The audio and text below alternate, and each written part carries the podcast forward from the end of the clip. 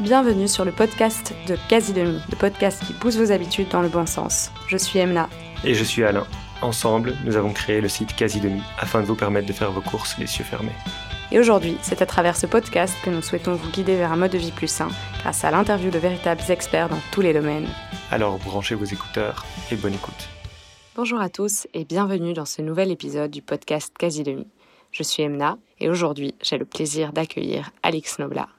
Bonjour Alix, bienvenue dans le Quasi Talk. Moi, je suis ravie de t'accueillir parce que euh, je suis aussi une grande sportive comme toi. Alors moins que toi, ça c'est sûr, mais je suis aussi passionnée par tout ce qui euh, touche au running, à l'alimentation saine, etc. Donc, euh, je suis ravie de découvrir ce que tu vas partager avec nous aujourd'hui. Avant de commencer à, rentrer dans le, le, vif du sujet sur ce que tu fais, euh, quels ont été les challenges sportifs que tu as relevés, etc. Est-ce que tu peux commencer par te présenter auprès de notre audience? Bah, écoute, bonjour Emna. Écoute, moi je suis très très euh, très très contente aujourd'hui de participer à, ce podcast. Caisse Demi euh, m'accompagne maintenant depuis bientôt deux ans, donc euh, ça me fait plaisir d'être ici à cet instant. Alors moi, j'ai plusieurs casquettes, je dirais. On va commencer par mon la première casquette que j'ai, c'est je suis coach sportif. Par la suite, j'ai été à deux reprises aventurière de Colanta et puis aujourd'hui, bah, je vis grâce à mes partenaires et à la création de contenu sur les réseaux sociaux. Super, super. Et justement, Colanta est l'émission probablement qui t'a rendu euh, qui t'a rendu célèbre. Et t'as même participé à Colanta à deux reprises, si je me trompe pas. Une première fois euh, lors d'une série classique, et puis dans un second temps euh, pour les 20 ans de Colanta, si je me trompe pas, c'était quelque chose comme ça? C'est bien ça, oui, oui. C'est que la première fois, c'était un petit peu les, les personnes, les inconnues, on va dire. Et puis euh, sur le deuxième, oui, c'était un peu plus fort euh, à Tahiti, euh, sur Colanta la légende, avec effectivement des anciens candidats. Super, super. Et est-ce que tu peux nous parler un peu de ton, ton expérience? Comment tu l'as vécu? À quel point c'était difficile? Parce que c'est vrai qu'on voit, on voit nous ce qui se passe à la télé, mais c'est toujours intéressant aussi d'avoir les, ressentis des participants. Bah, on s'aperçoit que l'aspect nutrition, finalement, il est présent partout dans tout ce qu'on fait, euh, à chaque minute, à chaque instant. Et, euh, sur Colanta, je dirais que c'est la chose dans laquelle j'ai le plus euh, souffert, c'est euh, le manque de nourriture. C'est, il a pas de, c'est une de ces fameuses. Finalement, j'aime pas appeler ça une télé-réalité. C'est euh, vraiment une, vraie aventure humaine et euh, pleine de, bah, de sacrifices. Et par la suite, effectivement, ça reste un jeu de stratégie. Mais oui, euh, c'est dormir sur le sol, revenir à, on va dire à la source hein, finalement, sans confort, sans nourriture, c'est très très très très pénible. Et finalement, quand on s'aperçoit que le corps n'a plus la force, eh ben la tête quand même se met un petit peu, le cerveau se met un petit peu en mode survie, et c'est grâce à ça qu'on arrive chaque jour à, à moins qu'on se fasse éliminer bien évidemment, mais c'est comme ça que chaque jour on arrive à, à passer par dessus les obstacles. Quoi. Ouais, ouais. Et ça a été quoi le, moment le plus difficile pour toi? Le moment le plus difficile, le moment le plus difficile pour moi, c'est toujours finalement euh, ces moments de conseil, ces moments de stratégie, parce que moi, comme je l'ai dit lors de mon casting, si je devais faire Colanta sans caméra, sans le jeu, finalement juste vivre sur une île déserte, euh, j'irais tenter l'aventure. Et puis finalement de devoir éliminer au sein de sa propre équipe, surtout au début quand on apprécie tout le monde, euh, quand c'est encore un peu le monde des bisounours, c'est le plus dur, de faire de la stratégie. Ensuite, ça, c'est vraiment euh, la, la, chose la plus dure que j'ai eu à vivre lors de ma première saison, mais lors de la deuxième, par exemple, c'était plus euh, chacun pour soi et puis on avance, quoi. Donc, ouais. j'ai moins eu de remords vis-à-vis -vis de ça sur ma deuxième aventure. D'accord, ok. Mais physiquement, il y avait quand même des épreuves qui, qui étaient très dures.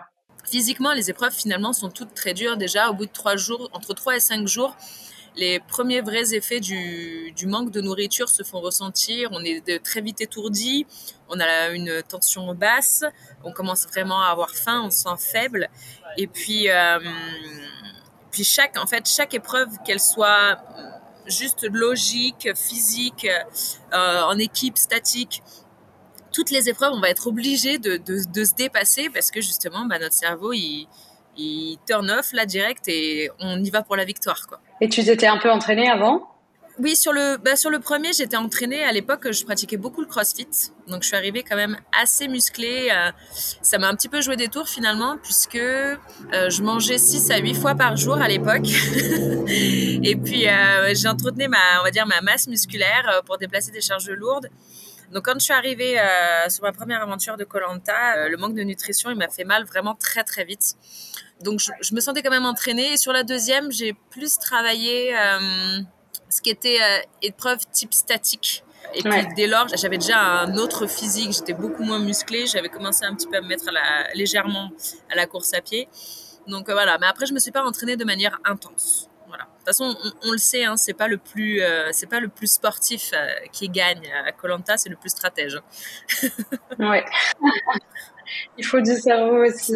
Et alors c'est là que tu as rencontré Mathieu, Mathieu Blanchard, qui est euh, qui est aussi une, devenu une grande célébrité pour le coup, en particulier pour ses, ses compétences en running et les, les, défis, les nombreux défis qu'il a pu relever. Aujourd'hui, vous courez pas mal, vous faites pas mal de trails en couple. Quand est-ce que toi, tu as commencé de ton côté à, à t'intéresser justement à la course à pied? Alors moi, je m'y suis mis à la course à pied il y a... Euh, vraiment réellement, je me suis mis il y a deux ans. Avant, quand je faisais du crossfit, je détestais la course à pied. Lorsqu'il y avait des entraînements, des, des, des WOD, euh, je fuyais la course à pied même quand il y avait entre 200 et 400 mètres. C'était vraiment quelque chose qui, qui je, n'aimais pas ça. Je trouvais toujours le moyen d'aller sur un ergo, donc les, outils cardio, le rameur. J'adorais le rameur. J'adore toujours ça d'ailleurs. Et puis, euh, en fait, euh, l'élément vraiment qui a été euh, déclencheur en course à pied, je dirais que c'est, euh, bah, certes, la rencontre de Mathieu. Lui était déjà athlète, athlète Canada, Salomon Canada à l'époque, pas encore international.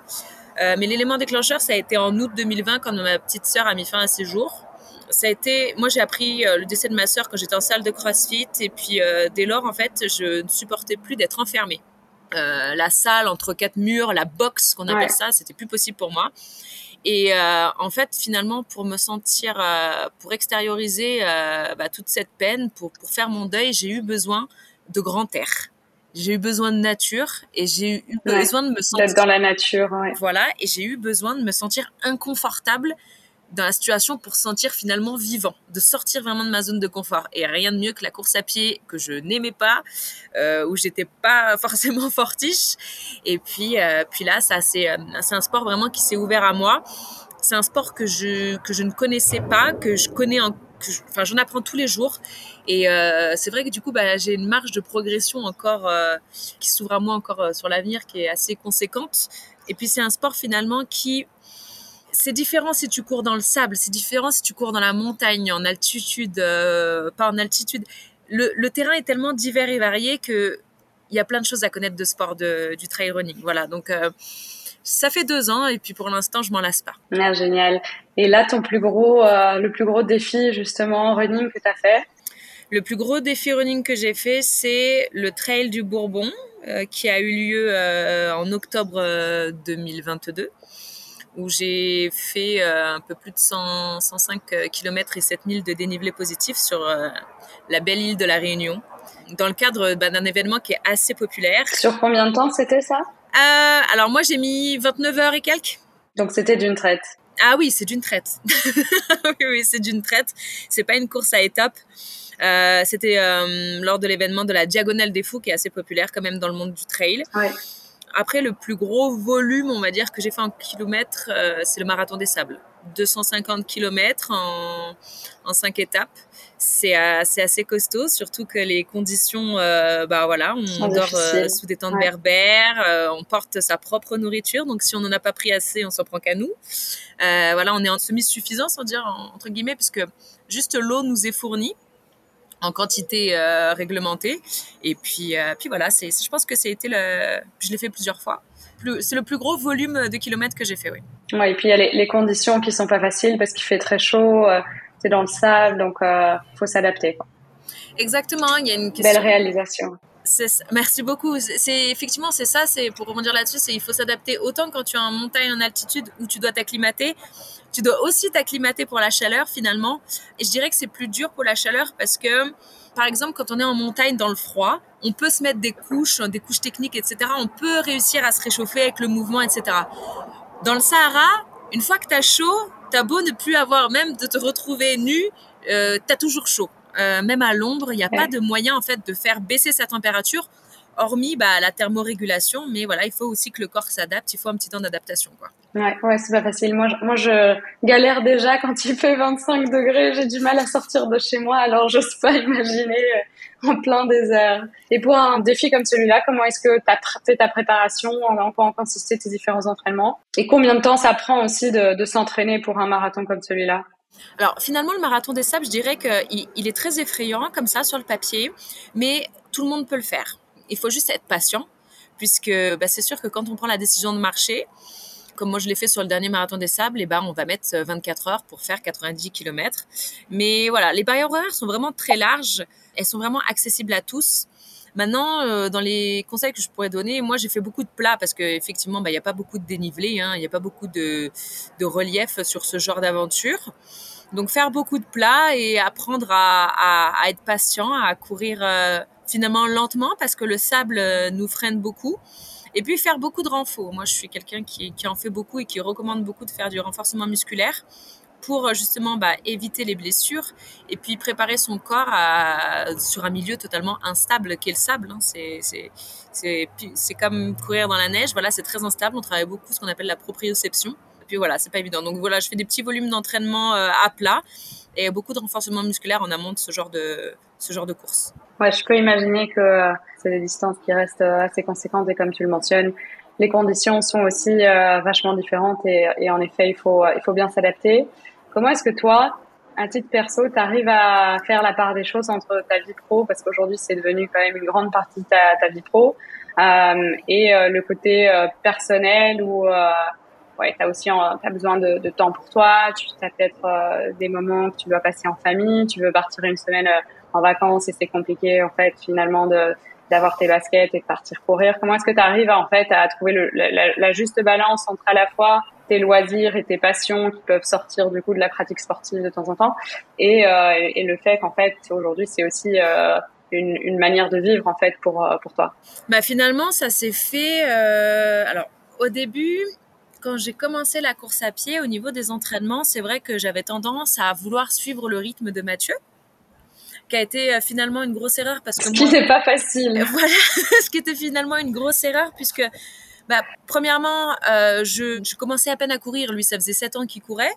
Le, le volume d'entraînement était assez conséquent. Euh, j'ai eu la chance quand même d'avoir un bon background au niveau du renforcement musculaire qui a fait que je ne me suis pas blessée.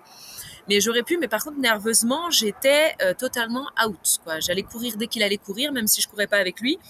Ça n'a pas été la bonne solution. Et finalement, la meilleure euh, la meilleure chose, ça a été euh, de m'écouter, l'individualisation. Je cours, je cours pas de manière intensive, je cours à mon rythme. Alors c'est vrai que j'essaye de courir tous les jours, mais le jour où je le sens pas, j'y vais pas. Et mon corps, jusqu'à maintenant, me le rend très bien. Je touche du bois. Je n'ai jamais été blessée en deux ans de course à pied, alors que bah, j'ai quand même fait euh, de nombreuses courses très tôt, on va dire, dans ma, dans ma pratique de la course à pied. Et comment j'arrive à, on va dire, à gérer le côté pro, passion, tout ça? J'aime bien me caler sur le modèle que j'utilise, le modèle entre guillemets que j'utilise sur mes réseaux sociaux, c'est qu'en fait, je partage les choses de manière naturelle. J'aime pas me sentir forcée de dire euh, tel jour, telle date, il faut que je poste. Euh, je suis pas stressée si je poste pas euh, pendant une semaine parce que finalement, j'ai envie que les choses restent authentiques, restent euh, naturelles. Euh, quand j'ai envie de poster, je poste et finalement, bah déjà le, les, les, gens qui me suivent me le rendent très très bien aussi. Et puis, je passe, j'ai en tout cas j'espère, je passe pas pour quelqu'un qui une personne fausse.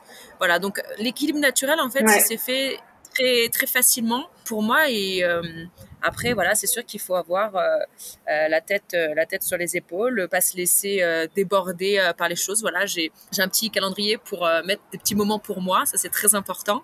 Alors bah, je dis bah ce moment-là, j'ai envie d'être d'être seule, d'aller marcher, de faire ci, de faire ça, une activité peu importe l'activité. c'est mon moment à moi et ça marche très très bien comme ça. Ouais, intéressant. Tu disais que tu courais tous les jours. Moi, j'entends quand même régulièrement euh, des coachs, etc., dire qu'il faut euh, faire attention et essayer d'avoir des, jours de repos. Quelle est ta théorie par rapport à ça? Oui, ce qui est marqué sur le papier, c'est oui, il faut prendre des jours de repos, etc. Mais aujourd'hui, euh, je reste, que ce soit sur le coaching euh, sportif ou la nutrition, c'est de l'individualisation, pardon. C'est-à-dire que pour que le corps reste adapté, pour moi, les jours de repos, ça va être un footing de 20-30 minutes, grand maximum. Et euh, ça va être très light, ça va pas endommager ma fibre musculaire. Et ça va être juste là pour m'entretenir et me faire du bien. Parce que finalement, si moi, dans ma tête, après les jours où j'ai envie de rien faire, je ne fais totalement rien. Ça reste quand même très rare parce que j'aime bien naturellement bouger euh, et sortir. Mais c'est de l'individualisation. Si dans ma tête, j'ai absolument envie d'aller faire un petit tour c'est sûr que si on part faire un tour de 3 heures le jour de son potentiel jour de repos, c'est pas idéal.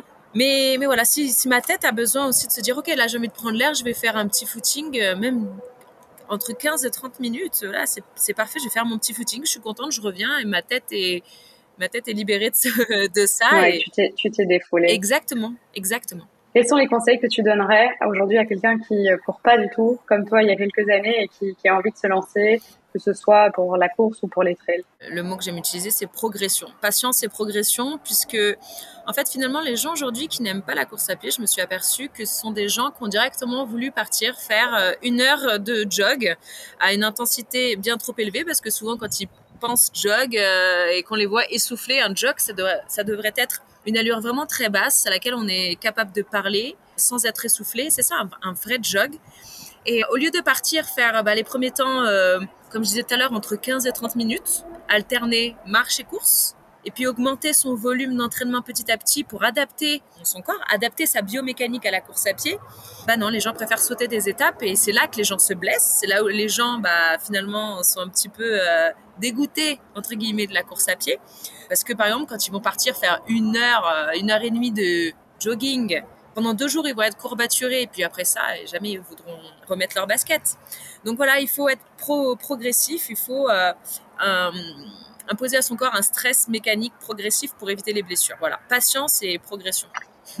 tu recommandes un coach? Tu penses qu'un coach c'est indispensable ou qu'aujourd'hui on peut euh, trouver euh, facilement des petits programmes en ligne? Si demain je veux me lancer justement, bah, j'entends quelqu'un comme toi qui me dit ah oui il faut que tu ailles de manière progressive. En fait, c'est pas toujours facile de savoir jusqu'où on met les limites, quel est le, battement cardiaque idéal, quelle est la vitesse à laquelle on, doit courir, quelles chaussures on doit porter, etc. Donc, comment est-ce qu'on peut euh, se renseigner? Je dirais que tout dépend de ses objectifs. Si c'est juste pour débuter timidement la course à pied, aujourd'hui, euh, la Bible reste quand même Internet. Mais il faut faire attention aux informations qu'on y trouve, bien évidemment. Il faut savoir traiter les bonnes et les mauvaises informations. Je connais une, euh, une entreprise qui s'appelle la Clinique du Coureur, qui propose des entraînements gratuits en ligne euh, en fonction des objectifs de chacun, que ce soit à partir d'un 5 km jusqu'à un 100 km. Ils proposent des programmes d'entraînement justement très progressifs pour éviter les blessures. Et puis d'ailleurs, ils ont écrit un, bon bouquin là-dessus qui se repose tout simplement en fait sur la, sur la science. Donc euh, on va dire que ça ne ment pas. La science et les études vérifiées ne mentent pas. Et aujourd'hui, bah, ça fonctionne plutôt bien. Et moi, je me suis, euh, je me suis appuyée sur ça pour commencer la course à pied, parce que même si j'étais coach de CrossFit, je n'y connaissais rien en course à pied. J'ai bouquiné. J'ai bouquiné des, des œuvres euh, comme celle-ci, le bouquin de la clinique du coureur. Euh, j'ai un peu fouillé sur leur site internet et puis on trouve facilement des, des, comment dire, des, des conseils pour commencer à débuter la course à pied. Ok la clinique du coureur, du coup, euh, intéressant. J'irai faire un petit tour parce que je connaissais pas avant que tu m'en parles. Au niveau de l'équipement, qu'est-ce que tu recommandes? Oh, alors l'équipement, alors là, c'est très. Ça peut être autant complexe que ça dépendra de, de, la personne. C'est vrai que moi, j'ai eu tendance à. Y on va dire, il y a, il y a deux grandes familles dans la, dans la. On va commencer par la chaussure. il y a deux grandes familles. Il y a le, on va dire, le, le minimaliste et le maximaliste entre guillemets. La minimaliste, ça va être une chaussure un peu plus près du sol, un peu plus anatomique, on va dire entre guillemets. Puis la maximaliste, ça, va être avec des chaussures avec beaucoup de confort, beaucoup de retour. Ça dépend encore de la personne, ça dépend de sa foulée. Moi, j'aurais tendance à conseiller de commencer avec une chaussure euh, bah voilà un peu entre les deux euh, minimaliste mais pas non plus euh, five fingers euh, avec vraiment le pied même le sol parce que ça aussi ça peut être un risque de blessure quand on commence la course à pied mais une chaussure dans laquelle déjà on est bien dans laquelle on a de la place c'est très important aussi parce que hum, c'est pas comme les chaussures de tous les jours, les chaussures de course à pied. Quand on va arriver dans une descente, que le pied va glisser, que les doigts de pied vont vite rencontrer le bout de la chaussure, ça risque de créer des petits, des petits bobos. Euh, une chaussure dans laquelle on est bien et plutôt du côté voilà anatomique et minimaliste que tout de suite une chaussure hyper maximaliste dans laquelle oui il y a du confort, je me sens bien, etc. Et puis qui finalement va pas trop nous aider dans la progression en course à pied. Ensuite, ça c'est le matériel de base je dirais c'est le matériel de base, mais aujourd'hui, on va pas se mentir, hein, une paire de chaussures en course à pied, une bonne paire de chaussures, ça coûte cher, c'est un budget. Même si on en trouve encore sur le marché euh, qui reste abordable, je trouve quand même que c'est que c'est finalement pas pas donné. Tu changes de chaussures en fonction du type de course, donc tu as des chaussures pour courir sur euh, sur la route et des une autre paire pour courir sur euh, quand tu es dans la montagne, dans la forêt, qui sont plutôt des chaussures de trail, ou tu as une paire de chaussures qui convient à, à tout type de terrain? Alors moi, je dirais que ça, ça, dépend du niveau de la personne et notre euh, fréquence de pratique de course à pied. Aujourd'hui, les marques proposent des chaussures polyvalentes autant pour le trail que pour la route. Moi, j'aime bien utiliser des chaussures différentes. Moi, j'utilise euh, une chaussure quand je vais en montagne avec un peu plus de grippe. S'il y a de la neige, s'il y a de la glace, ça va être encore plus de crampons et carrément avec des, des vis dans mes chaussures euh, pour comme des spikes pour ouais, encore plus s'agripper à, la, à la glace, exactement. Et puis sur la route, une autre paire de chaussures encore donc euh, oui, effectivement. Euh, puis j'ai encore une autre paire de chaussures pour le renforcement musculaire parce que là j'utilise vraiment des chaussures hyper minimalistes pour avoir le plus euh, de contact avec le sol, le plus sentir mon pied, la stabilité de mon pied, faire travailler tout ça. Donc moi j'ai une paire de chaussures effectivement différentes en fonction du terrain sur lequel je me lance. Ok, donc ça c'est pour les chaussures. Il y a d'autres choses, la montre, la gourde, camelback, gourde. Euh, ouais, il y a, y, y a, pas mal d'équipements qu'on peut avoir. Donc, euh. Alors, effectivement, il y a énormément d'équipements qu'on peut avoir. Tout dépend de sa pratique. Je te dis encore une fois, c'est que aujourd'hui, pour aller courir, euh, il y, a, y, a, besoin de rien c'est vrai, une paire de baskets, un t-shirt, un short. Maintenant, c'est vrai que bah, quand on commence à progresser en course à pied, on veut du matériel plus technique, on veut du matériel plus léger. Mais le minimum, quand même, moi, j'aime bien recommander alors, soit le gilet d'hydratation pour les, gens qui sont à l'aise avec une ou deux flasques ou une ceinture. Déjà pour commencer la course à pied, une ceinture avec une flasque parce que moi, euh, quand euh, je conseille mes athlètes, j'aime bien qu'ils partent quand même avec euh, une petite gourde. On ne sait jamais ce qui va arriver. Surtout quand on part en trail finalement, quand on part en montagne, je, ne vais pas pointer du doigt la route, mais moi, je recommande toujours de partir avec une petite flasque, une petite collation. Ça, ça mange pas de pain. Voilà, on ne sait jamais ce qui peut arriver. Un petit coup de mou, euh, euh, se retrouver, se perdre euh, dans ses pensées pendant son trail et puis ne plus retrouver son, son chemin. Voilà, donc une petite ceinture avec une petite flasque et une petite collation, ça, c'est le petit matériel obligatoire pour moi, à mon sens. D'accord. Et au niveau de la montre? De nouveau, tu me diras, c'est, euh... c'est ça dépend de la pratique de la course que tu veux avoir, mais dès qu'on veut, euh, on commence à s'y mettre, qu'on se fixe, euh, ouais, un challenge, 20 km, un marathon, ce genre de choses, ça peut être utile. Bien sûr, et puis euh, finalement, la montre, je la recommanderais à tous, mais il faut savoir l'utiliser dans le sens, il faut savoir bien traiter les informations. Aujourd'hui, les informations qui sont données par une montre, par exemple comme la fréquence cardiaque alors qu'elle est prise au poignet, on peut pas trop s'y fier finalement. Mais par exemple, effectivement, euh, pour avoir son temps euh, régulièrement bah, sur un objectif, admettons 5 km, ça nous permet, avec un suivi, euh, maintenant les applications sont très bien faites, avec un suivi donné, on peut savoir euh, si on progresse ou pas. Et c'est un bon, c'est un bon moyen, c'est un bon moyen de voir comment on évolue en course à pied. Et après, c'est vrai que bah, aujourd'hui, euh, les différentes marques proposent euh, des logiciels très développés pour euh, optimiser ses performances avec des tonnes de données. Mais voilà, c'est vrai que la montre, moi, je la recommande, surtout quand on veut être coaché. C'est important pour le coach d'avoir des retours. Et puis l'athlète peut directement rentrer euh, automatiquement une fois qu'il a fini la séance. Ça envoie sur un logiciel qui va donner l'information au coach. Ça va rentrer directement dans son plan d'entraînement.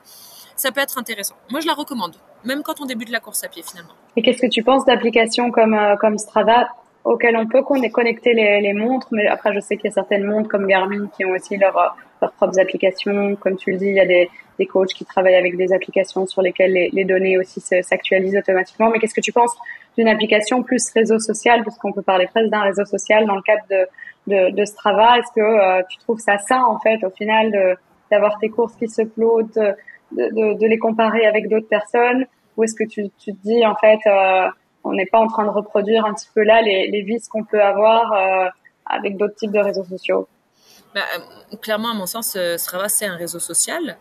Euh, Aujourd'hui, c'est un réseau social de sportifs.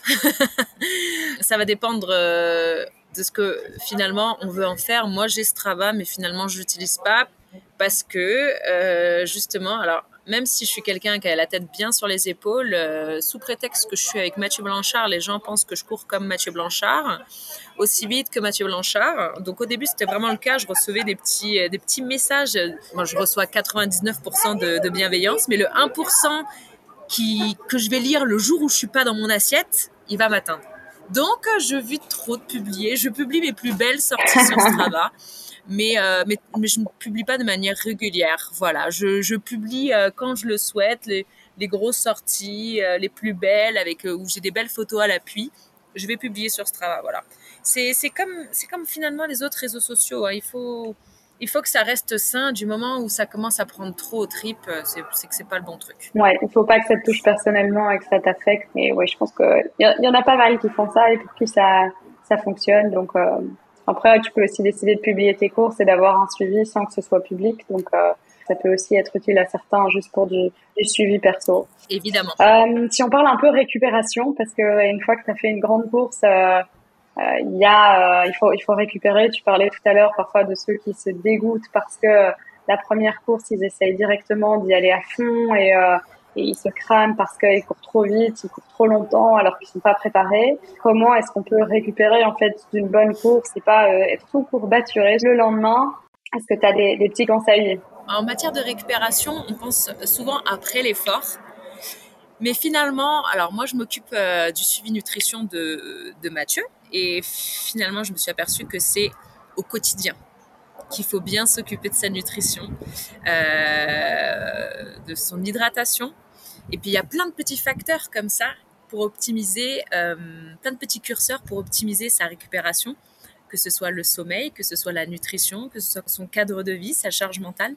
Mais pour quelqu'un qui veut directement, après sa course à pied, optimiser sa récupération, ça va se passer, à mon sens, par la nutrition, avec euh, une petite collation protéinée, avec une source de glucides et puis euh, une hydratation à sa soif, sans se, gaver non plus. Et puis si euh, la personne essaye de, de, se forcer à manger, qu'elle n'y arrive pas, c'est pas grave, elle décale un petit peu sa collation. Aujourd'hui, euh, l'aspect fenêtre métabolique, dont on entend souvent parler, oui, juste après ton entraînement, il faut que tu manges dans la demi-heure, etc. Euh, ça revient un petit peu sur le tapis. Les études s'y remettent un petit peu pour savoir si oui ou non euh, c'est vraiment euh, indispensable. Donc là-dessus, je me, me prononce pas trop, mais, voilà, moi ce que je recommande à mes athlètes, c'est une petite collation protéinée avec une source de carbs et puis, et puis une, une hydratation à sa soif. Ça, c'est pour directement après son running la meilleure récupération. Et d'un point de vue euh, étirement, est-ce que toi tu recommandes Je sais qu'il y a un petit peu deux clans, ceux qui disent oui, euh, euh, étirez-vous directement après votre course, surtout ça vous permettra d'éviter les, courbatures, etc. Il y en a d'autres qui disent au contraire, en fait, il faut pas le faire trop rapidement. Qu'est-ce que toi tu en penses? Bah, les courbatures sont souvent dues à une charge d'entraînement, soit qui n'est pas progressive, soit un gros volume d'un coup où les muscles ont justement subi beaucoup de dégradation. Et euh, les courbatures, c'est naturel. C'est un processus d'inflammation qui est là justement pour réparer, pour réparer nos muscles. Quand il va y avoir un effort intense et qu'on sent vraiment qu'on va avoir des courbatures, c'est qu'en fait finalement le muscle, voilà, il, s'est beaucoup détérioré. Et aller faire des gros étirements sur une fibre musculaire qui est déjà endommagée, je ne le recommande pas. Du moins pas tout de suite après sa sortie. Je vais plus être dans une récupération active avec des mouvements, un petit peu euh, de mobilité si la personne en sent le besoin venir faire un petit peu des exercices de mobilité et du massage. Le massage peut faire énormément de bien aussi, activer un petit peu la circulation avec euh, un petit courbeau d'huile essentielle et puis euh, ça marche euh, très bien aussi. Voilà, donc je, je suis pas de, je dirais que je sais pas que je suis pas de l'école étirement juste après le running, mais mais voilà, et, plutôt aller favoriser une bonne douche euh, une douche où on va alterner le chaud, le froid, pareil, pour une histoire d'activation de la circulation, pour euh, optimiser sa récupération, et puis des petits exercices de mobilité si vraiment la personne euh, en, a envie. Maintenant, voilà, les gens qui s'accrochent à une barrière et qui s'étirent le quadriceps à fond pour éviter les courbatures, je suis pas sûre que ce soit la meilleure solution. Ouais, ouais, ouais. Et tout ce qui est massage? Alors, massage, effectivement, euh, massage, il faut que ce soit aussi délicat. Hein. S'il y a euh, quelqu'un qui vient vous euh, vous masser euh, fort, euh, fort, fort et massacrer votre fibre alors qu'elle est déjà assez endommagée, il n'y a pas d'intérêt. Il faut que ce soit un moment de plaisir, le massage. Même si c'est vrai que quand on se masse avec un rouleau, ça peut vite de, devenir assez, assez douloureux. mais moi, je suis pour. moi, je suis pour. Moi ça, me, ça me fait. En tout cas, ça marche très bien sur moi. Ça marche. Euh, euh L'automassage, puis on n'a pas besoin non plus d'avoir un masseur, etc. L'automassage marche très bien. Aujourd'hui, il y a des rouleaux, il y a des balles. Et puis, euh, ça peut être très simple, très doux, euh, avec une. Euh, moi, je recommande toujours avec une huile de récupération faite maison. quand je fais quand je fais mes petites courses sur quasi demi, je prends toujours une petite huile neutre de macadamia. Elle pénètre mieux dans le muscle avec huile essentielle de Golteri et d'hélicryse. Donc Golteri pour limiter l'inflammation, même si l'inflammation est quelque chose de naturel et doit avoir lieu, et euh, l'hélicryse pour favoriser la circulation. Voilà. Donc je fais ça. Euh, je mets aussi euh, pour l'inflammation quelques gouttes de, de, citronnelle parce que c'est vrai que Golteri et l'icris ça sent très fort. Euh, dire. et puis c'est sûr quand on en met, tout le monde, tout le quartier sait qu'on a mis de, de l'huile essentielle. Et puis, puis voilà. Mais moi c'est vrai que j'aime beaucoup bosser avec les huiles essentielles. Donc un petit automassage comme ça avec des petites huiles qui font du bien. Et puis c'est pour moi c'est pas mal. Super, intéressant. Je note. J'utilisais déjà la, la mais pas encore liquides. Donc, euh, ce sera dans ma prochaine commande. Tu m'as parlé un petit peu de nutrition, mais en fait, on va en parler quand même un peu plus parce que je sais que euh, c'est ton dada. Tu coaches euh, notamment, notamment Mathieu, mais je sais que toi, tu fais particulièrement aussi attention à, ta nutrition. Comme tu le dis, c'est quelque chose qui qui a énormément d'impact au final sur sur la performance sportive, sur le bien-être, etc. Tu as notamment écrit un bouquin qui s'appelle L'aventure commence dans, l'assiette. Est-ce que tu peux nous parler un petit peu euh, des coulisses de ce bouquin, de qu'est-ce qui t'a euh, amené à te lancer sur ce sujet et à, t'intéresser à la nutrition? Mon intérêt pour la nutrition, est venu euh, après bah, diverses rencontres et divers événements. J'ai rencontré Mathieu, c'est vrai que j'étais hyper intéressée de savoir quel fuel il mettait dans la machine pour pouvoir avancer si bien et pour sa progression. Et puis, il y a aussi euh, eu bah, le deuxième cancer de mon papa qui a fait un cancer du côlon et qui a déclenché, enfin, qui a eu plusieurs cancers euh, où il a eu une ablation bah, de la tête du pancréas. Donc c'est vrai que euh, par la suite, ça lui a déclenché un diabète. Puis il a eu une ablation du côlon dû à un cancer du côlon. Et puis là, j'ai vu un bon vivant totalement dépité du jour au lendemain à se dire ça y est, je peux plus rien manger parce que je suis diabétique, je suis malade, qu'est-ce qui va se passer, blablabla.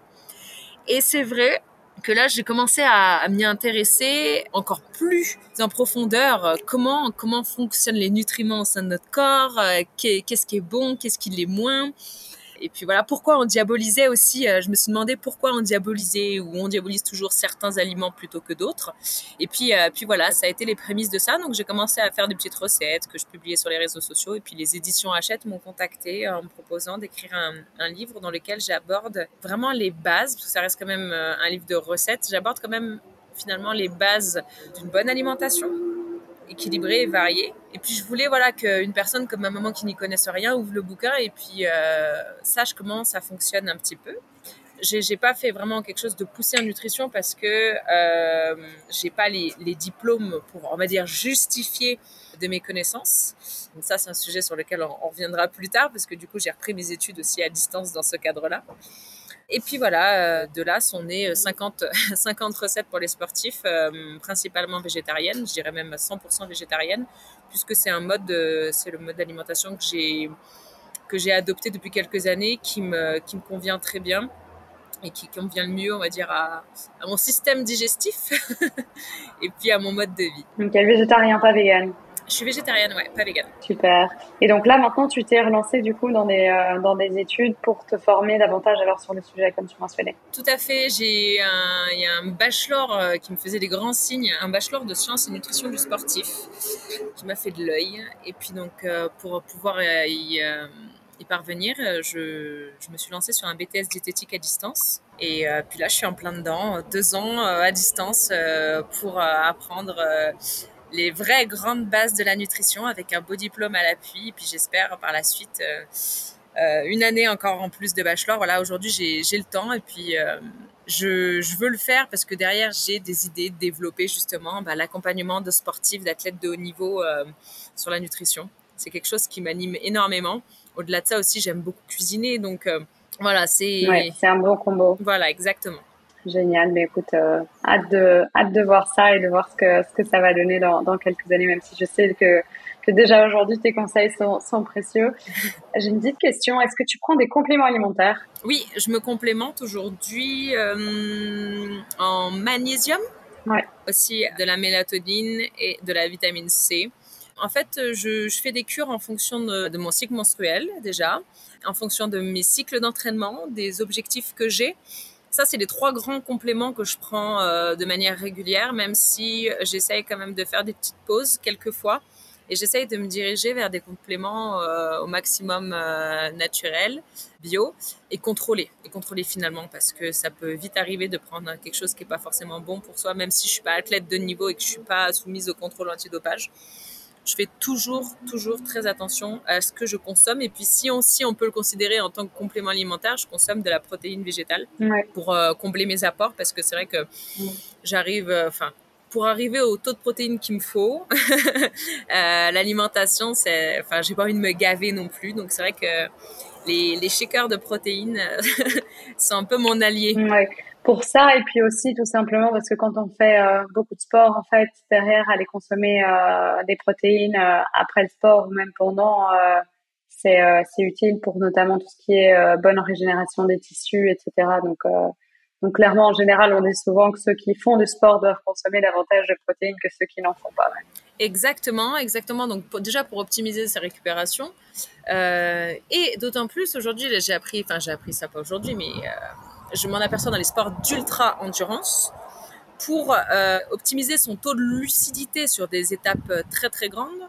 Euh, on le voit beaucoup dans l'ultra distance en cyclisme. Les protéines sont, sont essentielles pour rester lucide bah, sur son vélo, rester lucide pendant une grande traversée.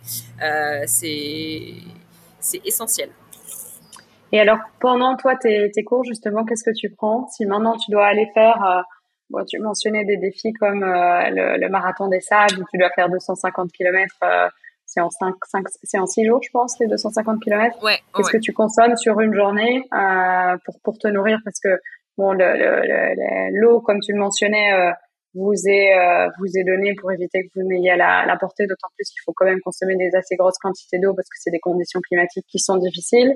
Mais d'un point de vue alimentaire, qu'est-ce que tu consommes sur ce type de course-là? Et qu'est-ce que tu consommes sur euh, quand tu vas faire plutôt euh, un petit footing euh, de 5-10 km parce que forcément le, tu consommes pas les, les, mêmes produits. Alors c'est une très très bonne question. Alors pour le pour revenir sur le la course à étapes de type marathon des sables où ça va être une course où je vais beaucoup transpirer et on va pas forcément s'en apercevoir parce qu'il fait très chaud, la transpiration sèche de suite. Il va falloir combler quand même sa perte en minéraux et donc, on va avoir tendance à consommer un petit peu, euh, un peu plus de sel que d'habitude pour que bah, l'hydratation soit optimale. Hein, parce que quand on va boire beaucoup d'eau plate euh, sans se complémenter, bah, ce qu'on risque, c'est d'évacuer euh, énormément bah, tout ce qui est sel minéraux par la transpiration et les urines et se retrouver finalement en carence. Et puis, ça peut être vite un, un très gros désagrément et puis provoquer une déshydratation finalement, même si on a l'impression de boire. En matière de nutrition, bah déjà, il faut savoir comment ce qu'on dépense. Euh, il faut déjà connaître sa dépense énergétique euh, sur, euh, sur une journée déjà de base, une journée où on fait du sport. Et puis, pour une étape comme le marathon des sables, c'est sûr qu'il faudrait consommer plus de calories que ce qu'on en dépense pour un petit peu combler la charge dans le volume de kilomètres qu'on va devoir effectuer. maintenant, moi, c'est sûr que c'est pour moi, pour là je vais parler pour moi parce que ça reste de l'individualisation, la nutrition, ça va être euh, par exemple sur le marathon des sables cette année. Alors moi c'était hors de question que je consomme du lyophilisé. Donc euh, j'ai fait mes petits repas moi-même et puis c'était des repas à base euh, de, de, glucides complexes, des, céréales, de la semoule de céréales pour que ça gonfle vite dans l'eau, des légumineuses pour les protéines des choses qui me tiennent un petit peu au corps et puis euh, qui soient réconfortants parce que c'est très important le réconfort alimentaire sur ce genre de course à étapes. Pour ce qui est course plus courte, parce que euh, marathon des sables, c'est pas ce que tu fais tous les tous les jours, mais quand tu pars pour des courses de 10 euh, entre 5 et 20 km, euh, est-ce que tu consommes des bars, est-ce que tu consommes des gels, est-ce que tu prends des compotes? Enfin, je sais qu'il y a pas mal de pas mal de choses qu'on peut prendre. Moi, je vais pas parler en kilomètres, je vais parler en heures puisque c'est vrai que dans le trail, si on compare un 5 km route à plat et un 5 km avec 500 de, de positifs, ça va pas être, c'est pas, la même, chose. Quand je pars sur une course de moins d'une heure, je vais juste prendre peut-être une petite flasque d'eau euh, avec moi. Je prends toujours une collation parce que comme je disais tout à l'heure, on sait jamais ce qui va arriver, mais finalement je vais pas la manger euh, si tout va bien. Et puis sur euh, une course, euh, voilà, entre 2-3 heures, une, petite sortie trail basique.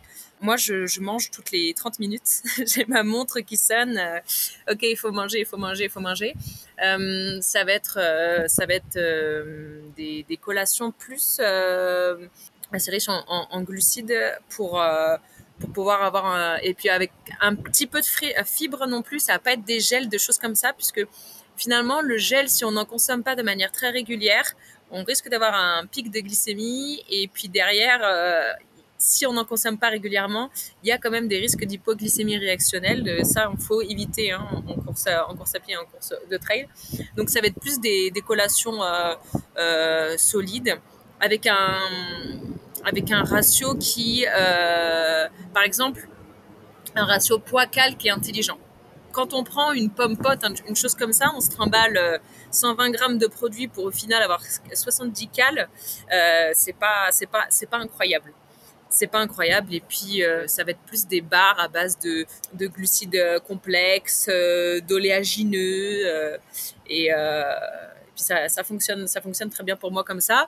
Et puis, c'est toutes les 30 minutes. Toutes les 30 minutes, j'essaye de manger une petite chose. Et puis, surtout, je m'entraîne c'est très important, c'est que je m'entraîne à manger pendant mes sorties.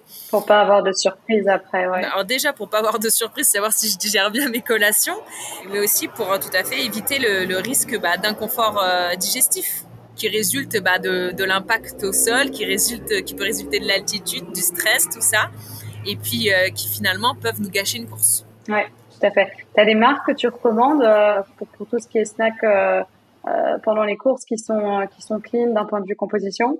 Alors, moi, je, prends quasiment tout euh, sur la boutique en ligne. D'ailleurs, pour la petite anecdote, c'est que les dernières collations que j'ai prises, alors je t'avoue que je me souviens plus de la marque, mais on va vite retrouver ça, c'est que euh, le ratio poids-cal était super. Ce sont des petites collations qui sont normalement plus pour les femmes enceintes ou en postpartum. C'est joli mama, à mon avis. Exactement, c'est ça. Ouais. Et ben écoute, c'est hyper digeste, ça me convient très bien. La collation est séparée en quatre. Je pouvais prendre un petit snack toutes les 30 minutes, c'était parfait et ça m'a accompagné. C'est hyper bon. C'est hyper bon. C'est hyper bon. C'est hyper bon. Ça m'a accompagné. Euh, et les petites barres aussi que j'ai adorées, que j'ai pris, ce sont les barres apéro. Ça, j'avais pris pour le Kilimanjaro aussi. C'est hyper. Euh... C'est pas Bao que tu avais pris? Comment? Bao, Bao? Non, pas Bao? Non, non, pas Bao. Non? Ah le petit souci que je rencontre avec Baou, c'est que au niveau du ratio poids du produit calories, pour moi, c'est pas, ça me convient pas. Ouais. Mais euh, c'est ah, c'est notre marque avec euh, ils ont des bars qui s'appellent des bars apéro euh, pistache salée qui sont excellentes aussi. Euh, et puis j'ai roulé avec ça au marathon des sables, c'était euh, c'était parfait. Il y a une, une... ça, t'a porté chance. Voilà.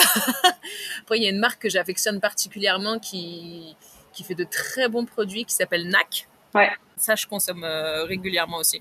On est, on est en discussion avec eux pour le moment pour, euh, pour potentiellement les ajouter sur le, le site. Donc voilà, ils, sont vraiment très bons, ils sont vraiment passionnés et puis ils sont vraiment attachés à avoir euh, des produits naturels, des produits végétariens avec un contrôle et une qualité derrière et puis surtout un retour avec leurs sportifs. Ils sont très très attentifs au retour au retour qu'ont les athlètes sur leurs produits. vraiment, c'est vraiment très très intéressant de, de consommer leurs produits. Super. Bah, écoute, euh, on fera une petite euh, une petite wishlist euh, avec des barres, avec un, bon rapport avec toi. Comme ça, on est sûr que, que ceux qui cherchent, ils trouvent bien leur leur compte. Pour retourner un petit peu sur sur le sport et sortir de la nutrition, est-ce qu'il y a d'autres activités sportives, d'après toi, qui peuvent avoir un impact sur la performance à la course? Est-ce que toi, à titre perso, il y a d'autres sports que tu pratiques? Ou est-ce que non, mais en fait, il y en a certains que tu recommandes?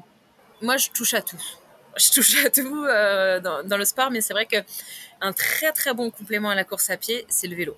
Le vélo, il est là quand on, si on se blesse en course à pied. Il est là quand on veut pas aller courir, mais qu'on veut travailler euh, sa force, euh, quand on veut faire du volume. Et c'est un sport qui n'implique pas d'impact aussi au sol. Donc c'est une autre sorte de stress mécanique finalement, et c'est un excellent complément à la course à pied tout ce qui est sport porté finalement reste reste aussi des, des, sports à envisager quand on quand on veut pas aller courir. Mais pour moi, le vélo, ça reste le le, le meilleur complément. non, tu as, bien raison. Et puis il y a forcément un peu tout ce qui est renforcement musculaire qui est qui est quand même assez complémentaire au running. Si on veut éviter de, de, de se blesser, ça vaut la peine de, de se renseigner. Il y, a des, il y a beaucoup de programmes d'ailleurs euh, en ligne qui sont disponibles pour savoir quels exercices euh, faire en, renforce, en renforcement musculaire justement. Exactement. Est-ce que toi, il y a des choses que tu aurais aimé savoir avant de te, te mettre à courir? Tu as mentionné que euh, au début, tu t'essayais de, de, suivre le rythme de Mathieu et que euh, c'est pas forcément une bonne chose et que c'est important de courir à, à son rythme. Est-ce qu'il y a d'autres choses que tu vois? Oui, euh, moi j'aurais voulu qu'on me dise que finalement 80% de notre entraînement, ça va être du footing hyper léger. C'est-à-dire que pour faire du volume, c'est pas tout le temps full intensité. Il faut aller à fond, il faut aller machin. C'est pour ça qu'il faut faire quand même attention quand on prend une montre. Il faut pas rester les yeux figés sur la vitesse à laquelle on va quand il a rajouté un petit coup d'œil euh, sur le site de la clinique du coureur et sur les programmes d'entraînement, il parle de zone, euh, zone d'intensité, zone d'effort. Et finalement, euh, la zone 1, donc c'est la zone où on est capable de parler en courant. Et ben en fait, 80% de nos entraînements devraient être en zone 1. Encore 80%, je suis gentille, ça devrait être 80-90. Et 10% d'intensité, vraiment.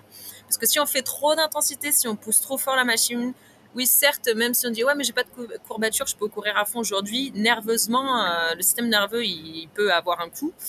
Et puis, euh, sans, qu'on s'en aperçoive, bah, finalement, on, devient contre-productif. Et puis, euh, puis on, ne progresse pas.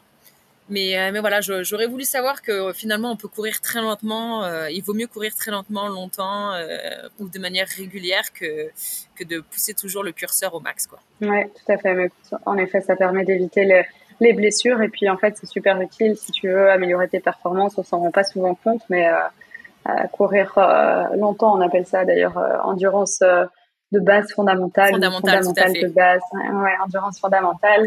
C'est c'est hyper important. Et d'ailleurs, dès qu'on prend des, des coachs, ils nous tapent souvent. Enfin, moi, à titre perso, j'ai pris un coach et il me tapait sur les doigts en me disant ouais, non c'est important que tu cours lentement pas au-dessus de telle vitesse etc et c'est vrai qu'au début j'avais du mal à comprendre et puis en fait il suffit que tu te blesses une fois pour comprendre et puis en fait tu, réalises que tu progresses en faisant ça, en courant pas trop vite. Donc euh, donc euh, en effet c'est euh, c'est un bon conseil à suivre.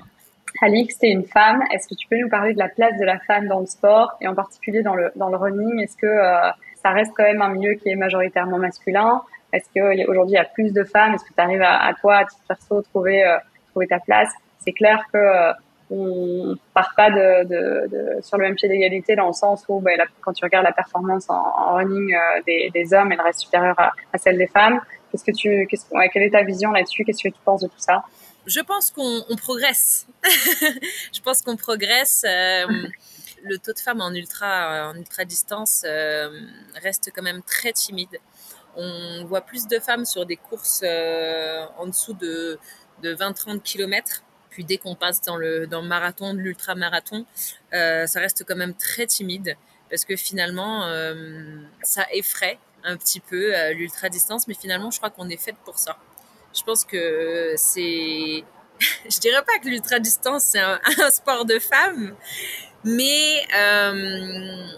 Par exemple, sur le marathon des sables, ils ont analysé le taux d'abandon et en fait, il y a toujours plus de, en fonction du, du ratio homme-femme, il y a toujours plus d'hommes qui abandonnent que de femmes. On a une très grande force mentale. donc, euh, donc c'est vrai que euh, il faut pas être timide, il faut essayer de se lancer, hein, toujours avec un bon programme d'entraînement, etc. Mais euh, voilà, c'est sûr que bah il y a majoritairement plus d'hommes, mais mais on, évolue. Les, les, les, femmes sont de plus en plus présentes. Maintenant, je vois qu'on fait face quand même à, plusieurs petites choses qui peuvent aussi empêcher les femmes d'aller courir, que ce soit la tenue qu'elles vont porter, euh, euh, ou moi je peux pas courir parce que je suis un peu ronde, je peux pas courir parce que mon physique il est comme ci, il est comme ça, non, j'ai pas envie de me mettre en short, etc.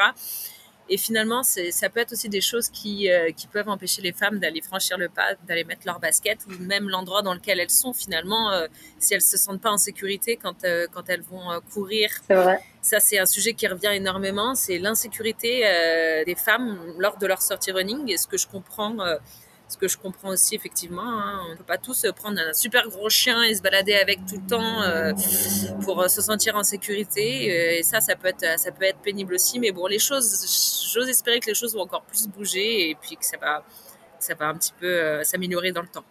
Mais écoute, c'est l'impression que j'ai quand tu, quand tu vois les courses il y a 10, 20 ans, clairement, il y avait moins de femmes qu'aujourd'hui. Ça se démocratise, entre guillemets, pas mal. Donc on est sur une tendance positive. Il faut, faut, voir le, le, positif dans les choses. Euh, Alix, je sais que tu as aussi quelques, quelques partenariats avec des marques sportives, donc les IDEMI d'ailleurs. Comment est-ce que tu sélectionnes les, les partenaires avec lesquels tu travailles? Ça va être évidemment une question de valeur de l'amour du sport et de l'amour de la nutrition. Il faut que ce soit des marques qui m'accompagnent, qui, qui croient un petit peu dans, les, projets. Donc c'est vrai que j'ai plus tendance à avoir des partenariats sur le long terme avec, euh, avec les gens euh, qui m'accompagnent, avec les marques qui m'accompagnent. Mais voilà, ça va être une question de valeur, d'éthique et puis, euh, puis de, passion pour le sport et l'aventure. c'est comme ça, là, c'est des choses, si on répond pas, pas bien à tout ça, là, c'est pas possible que, l'accompagnement se fasse quoi. Super, bah, écoute, c'est joliment dit. On arrive tout doucement à la fin. J'ai encore deux petites questions pour toi et puis euh, je te laisse, euh, je te laisse tranquille, je te laisse aller courir peut-être, qui sait? Quels sont les projets justement sportifs que tu as euh, pour l'avenir? Alors, tu as mentionné le fait que tu étais en formation nutrition, que tu avais un gros projet euh, de développement perso là-dessus. Est-ce qu'il y a d'autres euh, d'autres projets? Est-ce qu'il y a des challenges que tu as sur ta, ta liste que tu peux mentionner? Parce que peut-être que euh, c'est encore top secret, peut-être que, comme tu me l'as mentionné avant l'appel, il y a, il y a parfois des courses où tu t'inscris mais tu n'es pas sûr de le faire parce que ça dépend beaucoup de ta condition physique. Mm. Euh, et il faut pas se forcer euh, au risque de se, de se blesser. Donc, est-ce qu'il y a des, choses sympas là qui, qui, arrivent dans les prochains mois? Dans les projets futurs, futurs, futurs, euh, j'ai envie de m'intéresser effectivement 100% à la femme, euh, la nutrition de la femme euh, autour, autour de la grossesse. Comment ça se passe la nutrition à ce niveau-là? Ça, c'est juste une trame qui est dans mes idées futures, futures le prochain objectif va arriver finalement, objectif euh, sportif va arriver très très vite puisque je suis euh, engagée sur la Restonica Trail. C'est un ultra de, de 110 bornes et de 7000 de D+, en Corse, du côté de Corté. Et euh, ça, ça va se passer le week-end du 6, 7, 8 juillet donc c'est très très, c'est très très proche. Et puis le prochain euh, enfin événement sportif pour moi qui reste quand même un événement sportif parce qu'il faut suivre Mathieu, c'est euh, l'accompagnement et euh, l'assistance de Mathieu sur la Western State. Et ça, ça va être ce week-end. Eh ben, je croise les doigts pour pour que tout se passe se passe bien. Merci beaucoup Alix pour clôturer le, le podcast. Est-ce que tu peux donner trois conseils aux auditeurs qui maintenant veulent se mettre à courir? Euh, je sais qu'il y en a plein, mais euh, je t'en demande que trois. Ah, alors je dirais déjà euh, de la patience, de la progression et une bonne nutrition. Voilà. Ah Après, il y a, y a, trop de choses, mais ce serait vraiment la base. ce serait vraiment la base. Génial. Écoute, c'est parfait pour clôturer le, le, podcast. Mille merci. C'était hyper intéressant. Moi, ça m'a donné envie d'aller mettre mes baskets et, et, de retourner courir lentement en profitant, tu vois, je vais peut-être aller euh, chercher mon chéri comme ça je peux même euh, en profiter pour débriefer de la journée et parler parce que tu mentionnais que c'est pas mal en fait de trouver quelqu'un avec qui parler aussi en, en courant. Donc voilà, encore un tout tout grand merci. Courage pour ce week-end, on pense très fort à vous. Et, euh, et j'espère qu'on aura l'occasion de se, se, voir en vrai, peut-être de courir ensemble euh, ah, prochainement. Avec grand plaisir. Merci beaucoup pour cette invitation en tout cas. Salut Alice, à bientôt. À bientôt. Vous avez aimé ce podcast? N'hésitez pas à le noter, à le partager auprès de vos proches ou à laisser un avis en commentaire. Ces petits gestes nous permettent de faire grandir le Quasi Talk et d'aider ainsi plus de gens à booster leurs habitudes dans le bon sens. Et dernière chose, pensez à vous abonner sur votre plateforme préférée pour être au courant des prochains épisodes. À très bientôt